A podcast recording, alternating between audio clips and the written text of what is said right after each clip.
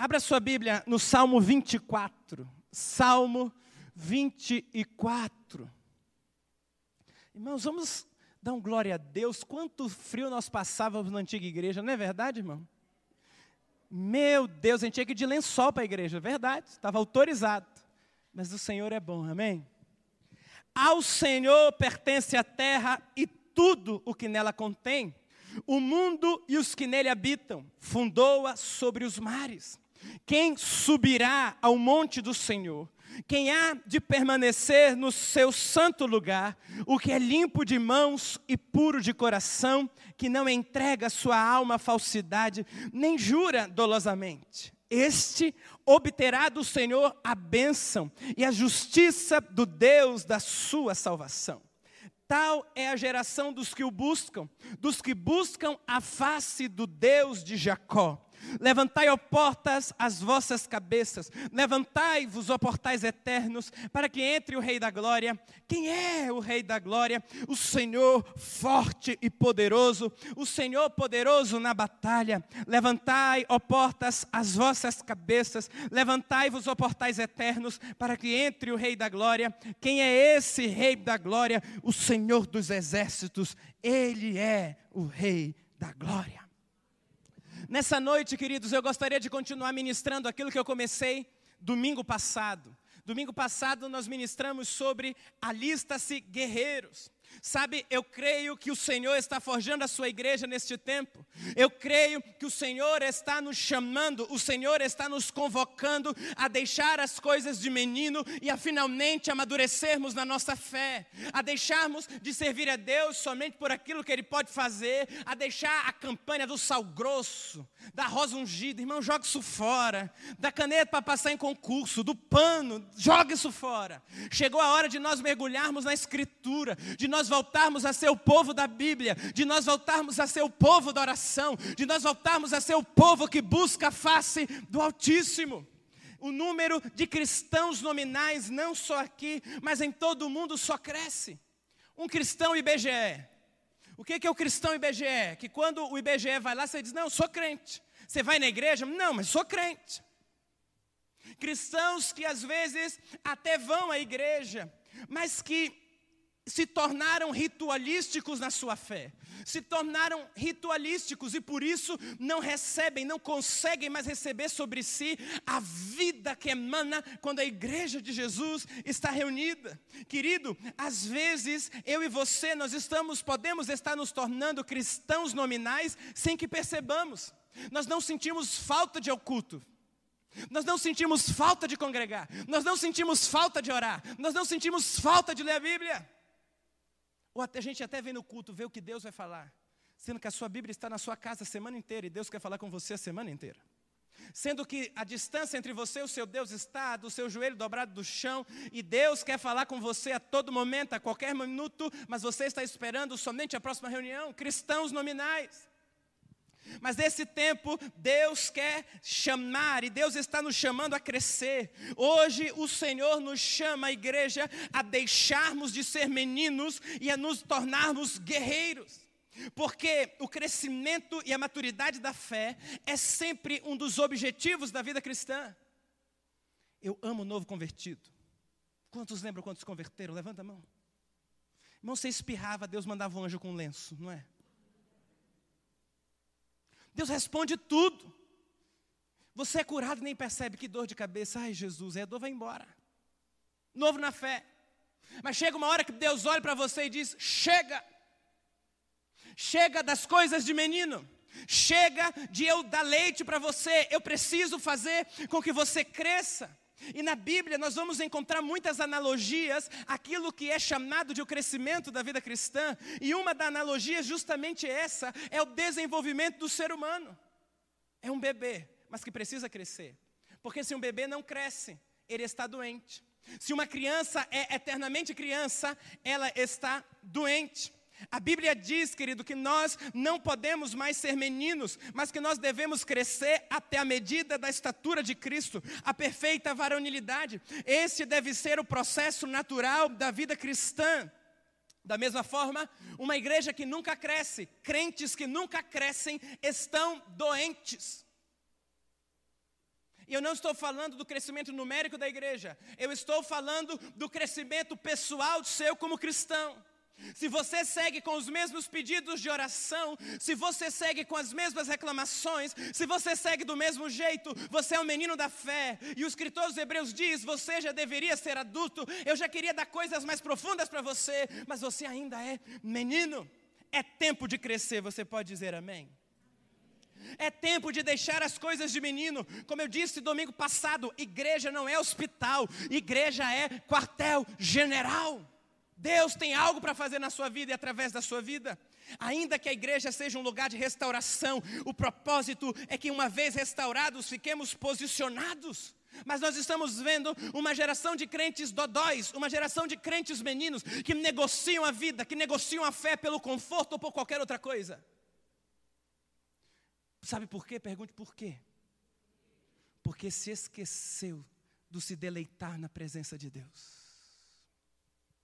E aí é óbvio, se você vem um culto para bater tabela, se você vai à sua reunião de grupo familiar para cumprir tabela, você se esqueceu do deleite da presença e para você é só mais uma agenda.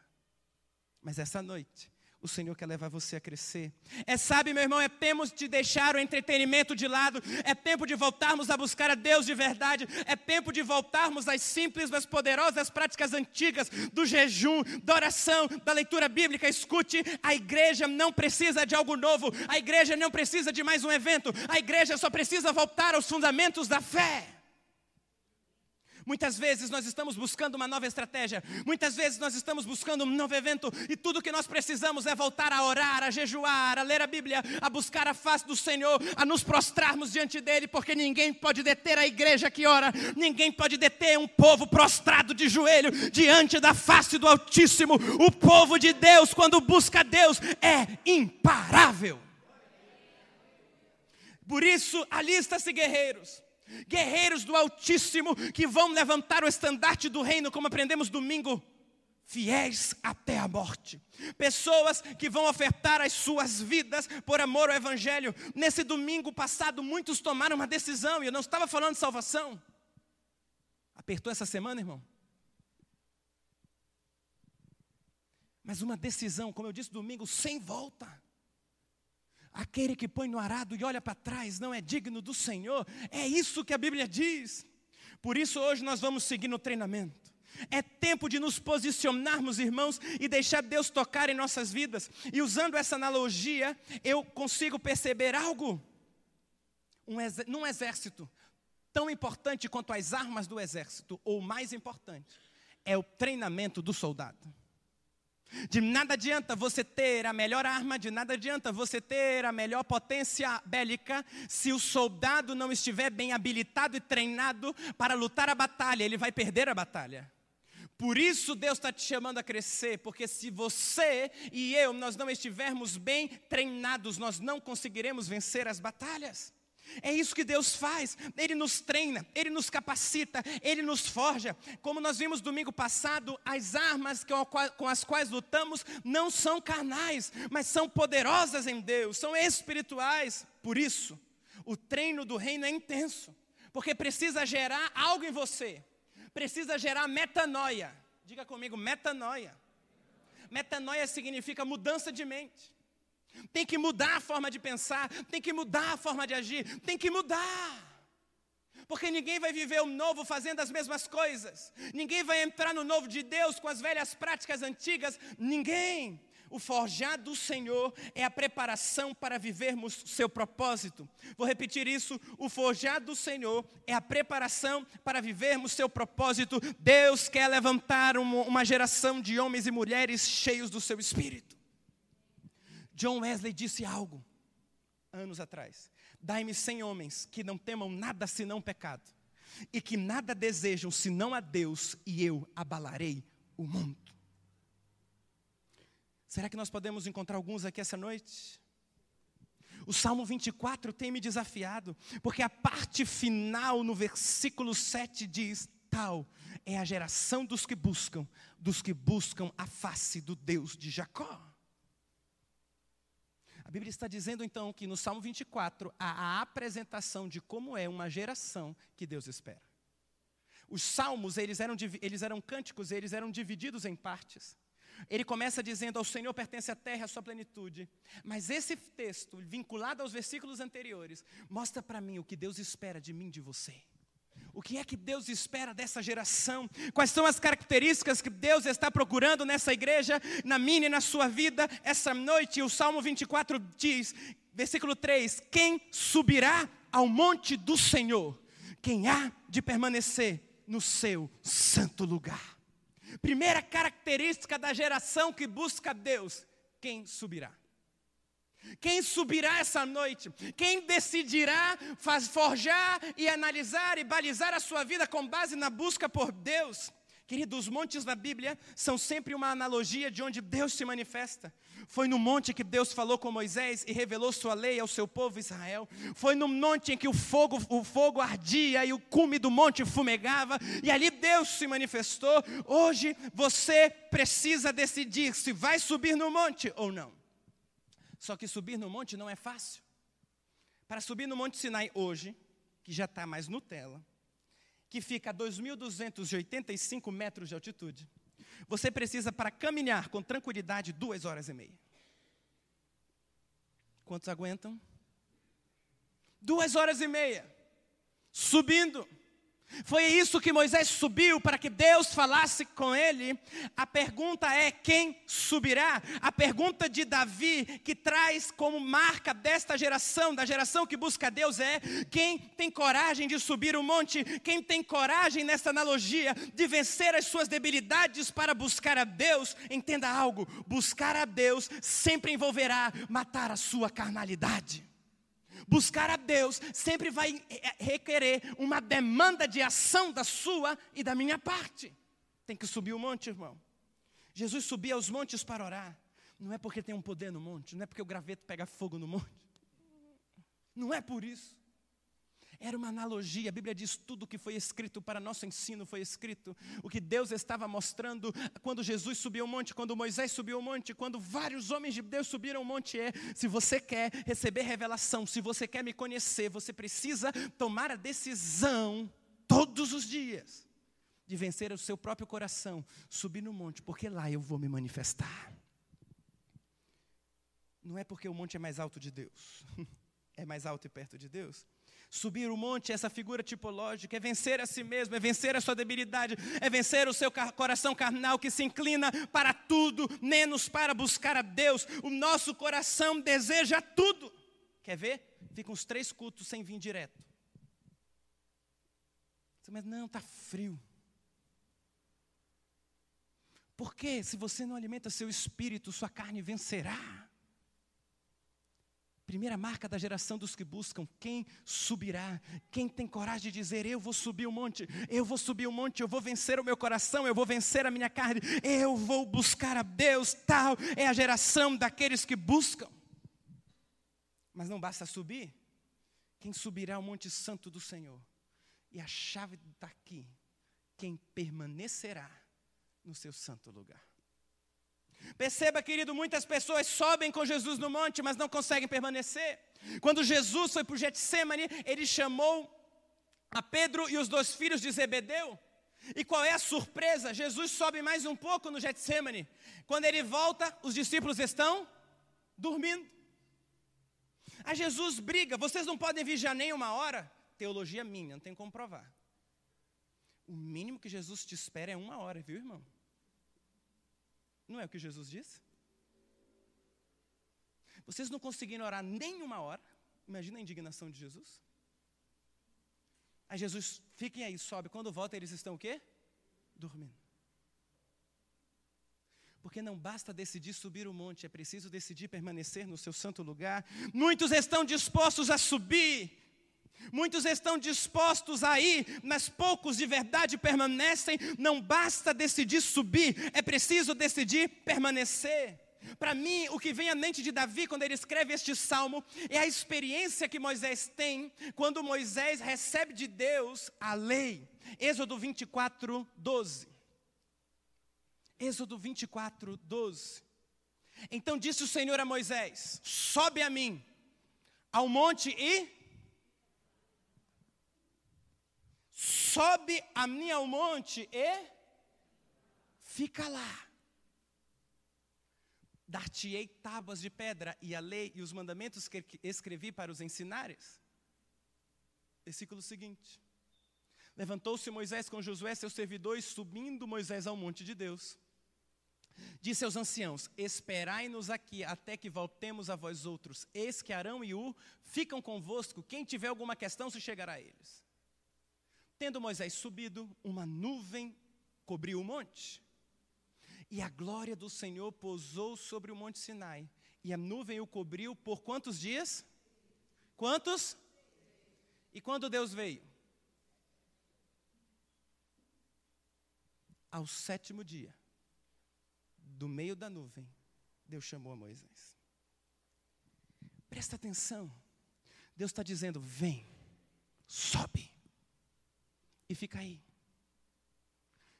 Quem subirá ao Monte Santo do Senhor? E quem permanecerá no seu santo lugar? Agora a pergunta é: por que Deus não veio no primeiro dia? Porque Deus não disse, Moisés, sobe, deixa eu te falar. Não adorarás imagem diante de mim. Irarará. Por quê? Por que, que Deus não chamou Moisés para subir e não já se revelou na primeira vez, na primeira forma? Porque se você quer que Deus fale com você, se você quer que Deus se manifeste a você, não basta subir, é preciso aprender a clamar e orar até que Deus se mova, até que Deus venha. Uma geração que não permanece, não recebe revelação de Deus. Vou repetir isso: uma geração que não permanece, não recebe revelação de Deus. Tem uma geração nestes dias que quer ver algo de Deus, mas é inconstante. O livro de Tiago diz: essa geração não receberá nada do Senhor. Não basta subir, é preciso aprender a permanecer. É preciso decidir buscar até que Ele venha. É preciso decidir orar até que Deus se mova. É preciso permanecer. É preciso insistir. Nós somos somos muito inconstantes, queridos. Nós oramos uns instantes e diz: "Tá bom, Deus já falou, vou embora". Você ora com sua lista de petição. Deus. E não para para esperar Deus falar. Porque ele demorou demais. E você tem uma agenda muito apertada. E você tem algo para resolver amanhã? Não!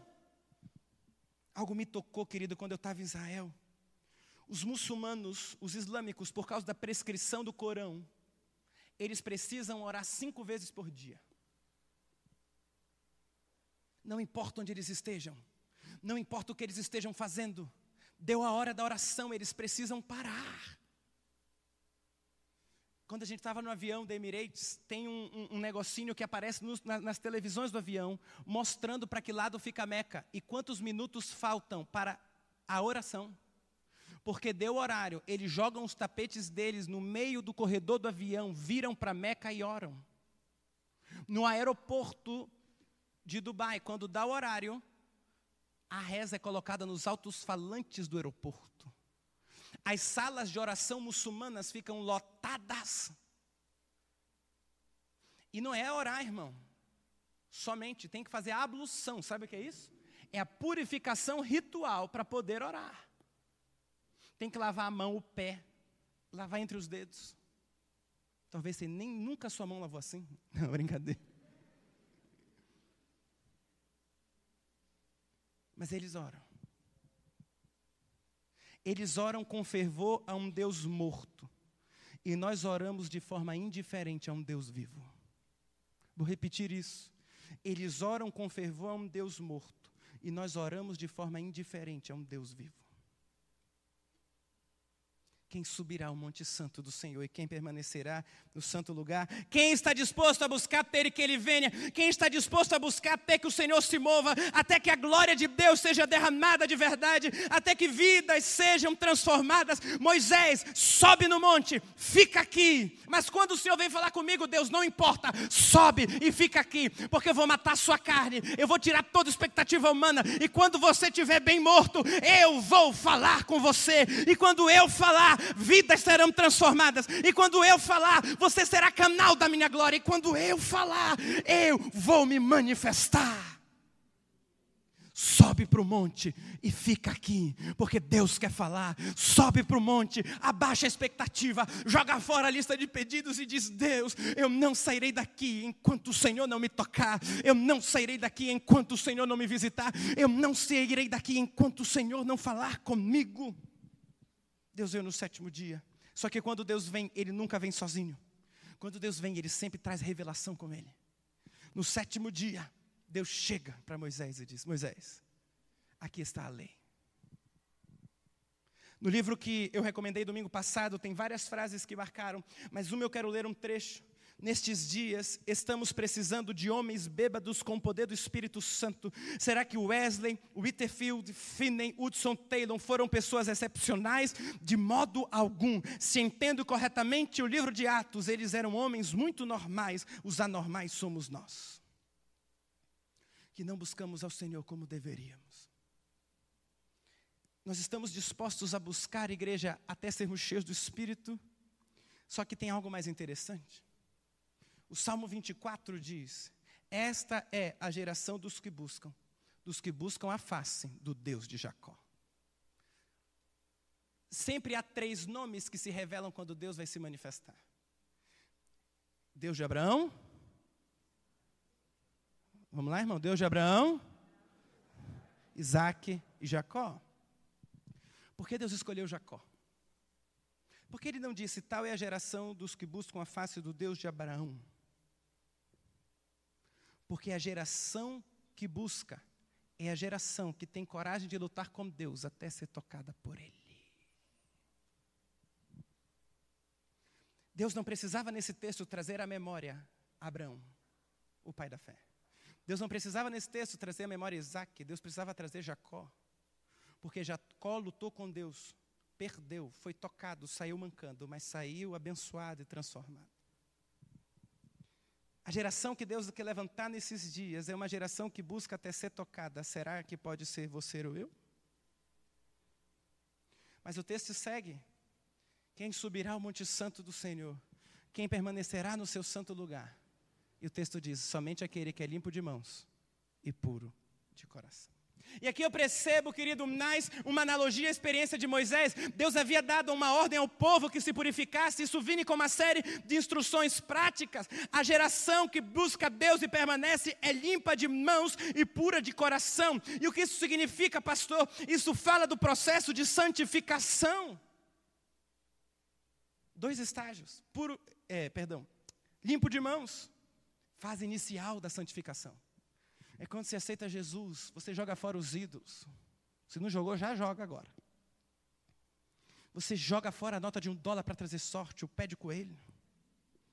Você chama um palavrão, se sente mal, porque agora sua boca é para louvor da glória dele, aleluia. Eu espero. Você deixa de vestir roupas sensuais, não consegue mais, porque agora o seu corpo é templo do Espírito Santo. Deus começa a limpar suas mãos. E sabe sim, nós temos que deixar tudo isso, uma vez que nos rendemos a Cristo, precisamos deixar tudo, mas nós não podemos parar na santificação inicial, nós devemos ir além, porque aquele que permanece no santo lugar não é só aquele que é limpo de mãos, é aquele que é puro de coração. Isso fala da santificação daquilo que ninguém vê. Isso fala de santificar aquilo que ninguém consegue notar com olhos humanos. Porque é fácil vestir a roupa de crente, vestir o linguajar de crente. O sangue de Jesus tem poder. Está repreendido.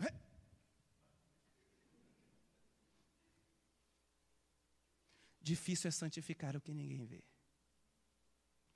E agora eu começo a ministração. Atos capítulo 8. Nós temos a experiência de conversão de Simão. Preste atenção nisso aqui. E houve grande alegria naquela cidade. Vamos do versículo 5. Atos 8, 5. Filipe, descendo a cidade de Samaria, anunciava-lhes a Cristo. As multidões, querido, imagina essa cena. Ele estava pregando para a cidade. As multidões atendiam unânime das coisas que Filipe dizia, ouvindo-as e vendo os sinais que ele operava. O verdadeira pregação do evangelho, parênteses, não é só proclamação, é a manifestação do Espírito junto. pois os espíritos imundos de muitos possessos saíam gritando em voz alta, e muitos paralíticos e coxos foram curados. Você consegue imaginar essa cena? Felipe pregando, os demônios manifestando, gente sendo curada, e houve alegria na cidade, porque a menor visão de Deus é sempre uma cidade, Atos 2, e sereis minhas testemunhas em Jerusalém, Judéia, Samaria, até os confins da terra. Volto.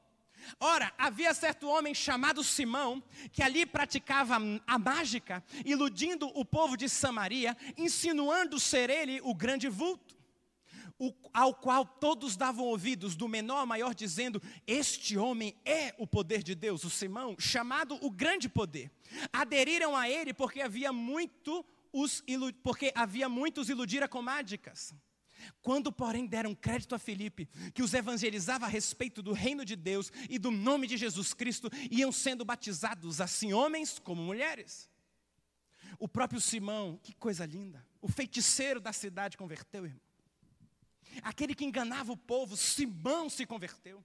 Simão abraçou a fé e, tendo sido batizado, acompanhava Filipe de perto, observando extasiados sinais e grandes milagres praticados. Ouvindo os apóstolos que estavam em Jerusalém, que Samaria recebera a palavra de Deus, enviaram-lhe Pedro e João os quais, descendo para lá, oraram por eles para que recebessem o Espírito Santo porquanto nenhum não havia ainda descido sobre nenhum deles, mas somente haviam sido batizados em o nome do Senhor Jesus. Então lhes impuseram as mãos e recebiam os estes o Espírito. Olha a cena. Está tendo um avivamento em Samaria. Filipe está pregando, é demônio para mais de metro sendo expulso. É cura acontecendo, é o povo se rendendo ao Evangelho. Aí manda chamar dois apóstolos. A Bíblia diz que os apóstolos vieram, impondo-lhes as mãos, as pessoas recebiam o Espírito Santo. Explique isso aqui. Atos 2,18. Vendo, porém, Simão. Primeira coisa que eu entendo aqui. Parênteses. Não era somente uma oração. Existia alguma manifestação física de que eles estavam recebendo o Espírito Santo. Porque vendo Simão, volta, por favor. Vendo Simão que pelo fato de imporem as mãos dos apóstolos era concedido o Espírito, ofereceu-lhes dinheiro. E a Bíblia diz que eles já tinham sido batizados nas águas.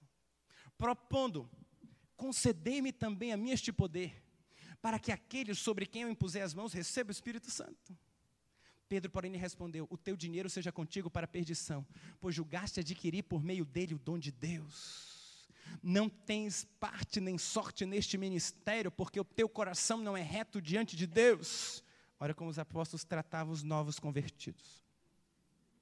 Arrepende-te da tua maldade e rogue ao Senhor, talvez te seja perdoado o intento do coração pois vejo que estás em fel de amargura e laço de iniquidade.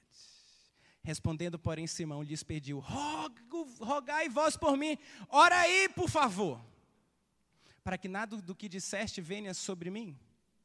Eles, porém, havendo testificado e falado a palavra do Senhor, deixaram o Simão lá e voltaram para Jerusalém, porque não tem tempo para perder, e evangelizavam muitas aldeias dos samaritanos. Consegue ver a cena? O mágico converteu, o bruxo da cidade. Só que tem um problema. Qual é? Perdão, um pouco antes. Processo de santificação inicial. Simão não fazia mais bruxaria. Simão largou, ele foi batizado nas águas, ele cria em Jesus Cristo agora. Ele não queria mais iludir o povo. Só que precisava da santificação posterior. A santificação daquilo que ninguém vê. Porque o sonho de todo mágico, qual que é? Alguém sabe? Ser o centro das atenções. Não é? Simão, diz a Bíblia, quando viu que pelas mãos dos apóstolos o Espírito Santo era concedido, ele disse: Eu preciso disso também, para que todos vejam como não só eu sou convertido, mas como eu também sou cheio do poder de Deus. Eu preciso disso. Agora, irmão, analisa a cena, a olho nu, cru. Pensa comigo. Você é pastor de uma igreja. Você é líder de grupo familiar. E aquele membro lá que está indo lá com você, ele novo na fé, ele chega e diz: Diogo, Eu vi que quando se ora as pessoas são cheias do Espírito. Diogo, eu preciso disso também.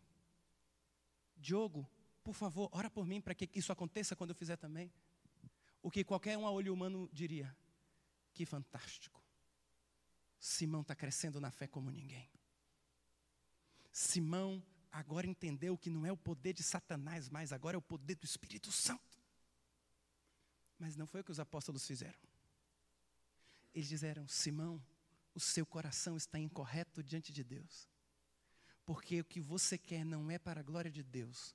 O que você quer para chamar atenção é para a sua própria glória. Por isso, o seu pedido será um peso de condenação sobre a sua vida. Porque não basta ser limpo de mãos, é preciso ser puro de coração. A ação estava correta, mas a motivação estava errada. O texto diz que os apóstolos condenaram a ação de Simão veementemente. Simão achava que poderia pôr preço naquilo que tem valor. Querido, o juízo de Deus veio sobre Simão, porque a motivação dele era errada. Se quisermos ser a geração do Deus de Jacó, se quisermos ser a geração que está descrita no Salmo 24, não basta santificar as mãos, não basta basta purificar aquilo que se vê, é preciso rasgar o coração e purificar aquilo que não se vê, porque a chave do poder espiritual é a santificação da motivação. Chegou a hora de você ter coragem, irmão, de assumir para você mesmo que talvez, como eu, há algum tempo atrás, você é viciado em elogio, e você quer servir não por servir, você quer servir para mostrar que você sabe fazer, para que as pessoas digam: quando ele põe as mãos, o Espírito vem. Simão foi limpo de mãos, mas ainda não tinha passado o segundo estágio da santificação, que é o processo de purificação daquilo que ninguém vê. Quer ver como a gente vive isso muitas vezes? Pastor, meu sonho é levantar um paralítico. Aleluia. Porque aí se um paralítico levantar e sair correndo no meio da igreja, as pessoas vão se converter. Não vão, irmão, não converteram no tempo de Jesus. Fale a verdade. Talvez você quer manifestar o poder, talvez. Simplesmente para você dizer: olha, ali a coisa acontece. Será que você, por exemplo, vou pegar os louvores agora que está aqui na reta que se Deus tira o seu microfone, o seu instrumento, você continua sendo um adorador? Ou você só adora porque tem um microfone e um instrumento na mão para que os outros vejam, porque você não adora no secreto? Será você que lidera um grupo que se tira o seu carguinho de liderança, você continua servindo igual ou você vai ficar ofendido? Porque na verdade você não está servindo a Deus, você está servindo a você mesmo. Não basta ser limpo de mãos, é preciso ser puro de coração. Entenda algo: Deus não precisa provar quem Ele é. Você consegue entender isso? Deus não tem crise de identidade. Ai meu Deus, vou curar uns aqui que hoje eu estou em crise. Para ver se meu poder ainda funciona. Funciona.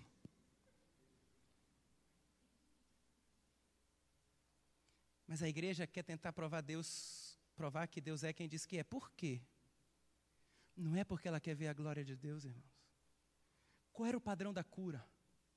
Sabe quando o mover de cura vai voltar para as nossas igrejas? A Bíblia diz: e Jesus vendo o paralítico, movido de íntima compaixão, o curou. Quando a dor do outro for a sua dor, e você quiser ver a ação de Deus não pela ação pura, mas quando você quiser ver a ação de Deus, porque é como se você paralítico fosse com seu irmão Deus vai se mover. Por que, que a maioria das nossas orações não é respondida? Ou não é respondida mais rapidamente? Porque a motivação por trás da ação está errada. Por isso, não vou ter tempo de pregar tudo, irmão. No tabernáculo de Davi, que Deus diz em Atos que quer restaurar, eles ministravam diante da arca e não diante do povo. A Bíblia diz que eles se revezavam para ministrar a glória de Deus e não as pessoas. Porque tão importante quanto a ação está certa é a motivação. Há uns anos atrás eu tive uma experiência. Eu estava em um, uma aula, eu tive uma visão no meio da aula. Eu via um barbante desse tamanho e eu vi uma seta gigantesca. E Deus falou comigo naquele dia. Pensa numa pessoa que era tudo na igreja, irmão. Era eu, menos da dança, para a glória do Senhor. Aleluia. Ministério de Dan, mulheres, tá, irmãos? Fecha parênteses aqui. O Senhor me disse: se você não parar tudo e deixar eu tratar aquilo que ninguém vê, eu vou limitar o que eu tenho a você, esse barbante. Mas se você deixar eu tocar naquilo que ninguém vê, o que eu tenho para você não terá limites. Precisei parar tudo, irmão. Eu fiquei um ano no banco. Não estou dizendo que você precisa ficar um ano. Eu fui porque eu era muito duro.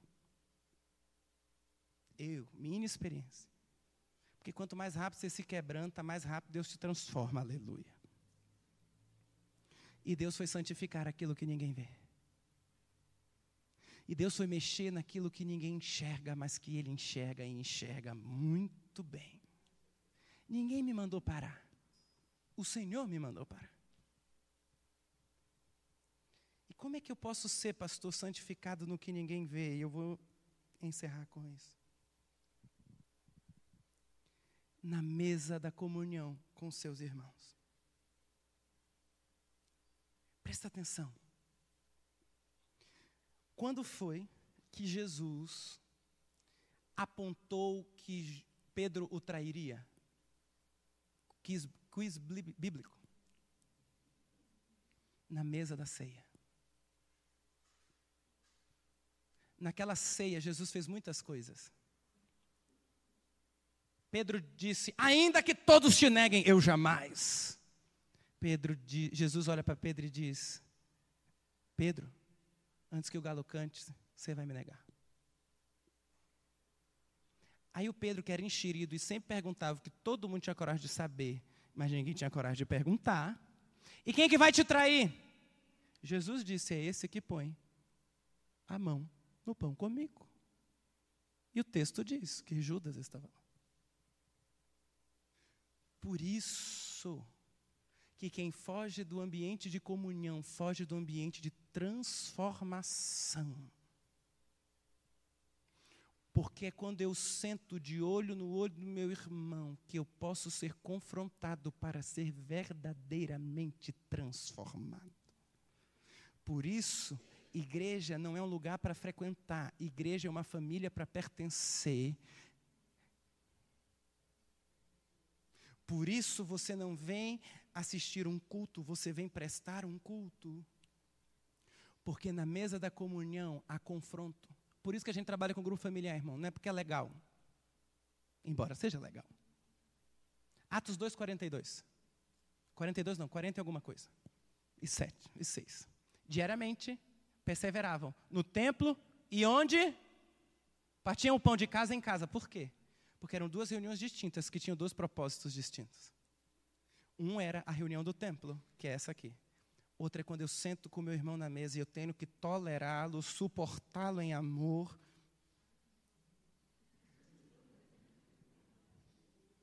Só que a maioria das pessoas foge disso. Por quê? Pergunte por quê? Porque é desconfortável. Só que quem foge da comunhão, foge da transformação e também foge da restauração. Quando que Pedro é restaurado? Quando Jesus senta na mesa de novo, dessa vez na beira da praia, irmão. Assa um peixe assado com ele. Ele olha nos olhos do, de Pedro e diz: Você me ama, Pedrão? Oh, Jesus. Por isso, irmão, Parênteses aqui. Vá para o seu grupo familiar. Prioriza. Porque ali você vai ser confrontado. E se eu quiser fugir? Deus te abençoe. Essa igreja não é para você, é para Deus. Por quê? Porque quem foge da comunhão, eu repito, foge da transformação. Eu estou encerrando. Você está sendo edificado, irmão?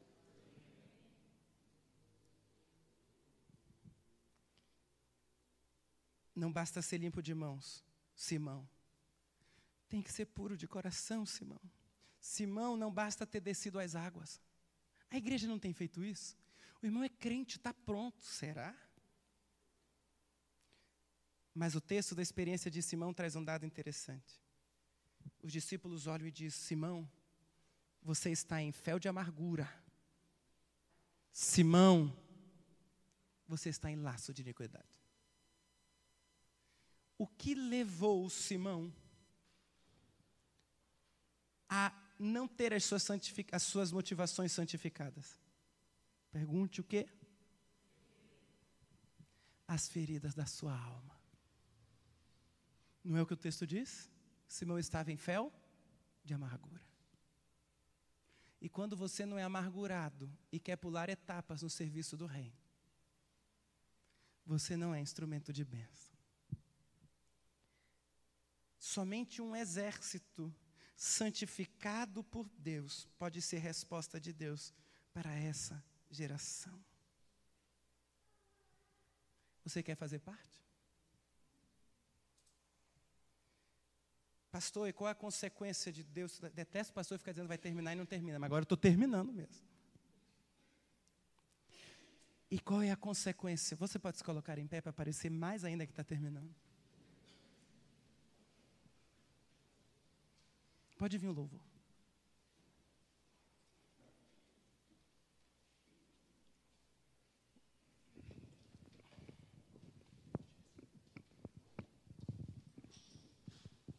E qual a consequência de quando eu digo, Deus, Espírito Santo, eu quero buscar, eu vou subir, e eu vou também permanecer.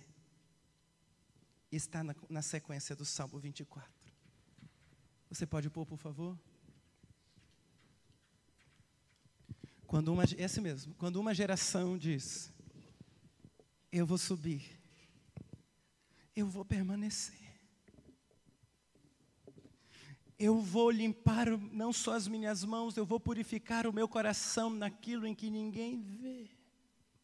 Eu vou deixar Deus quebrar e fazer de novo. Sabe o que vai acontecer? Um brado vai ser emitido no mundo espiritual.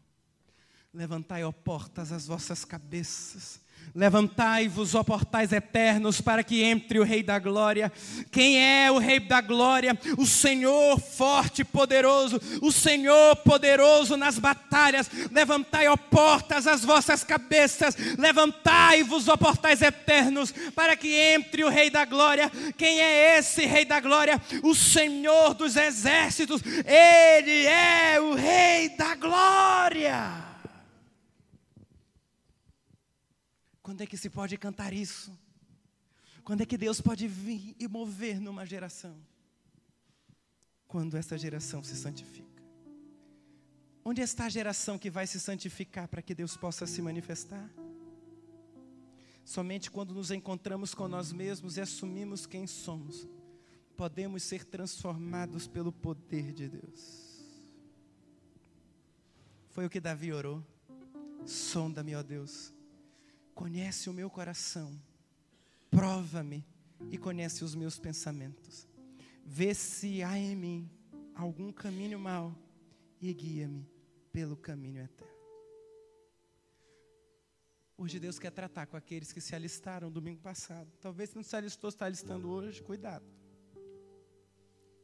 Você tem coragem de dizer, Deus, me santifica no que ninguém vê.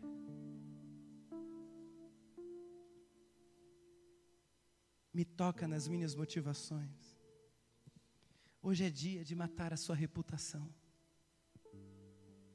Vou repetir isso. Hoje é dia de matar a sua reputação. Hoje é dia de chorarmos pelos nossos pecados. Porque somente um exército que caminha em quebrantamento será poderosamente usado por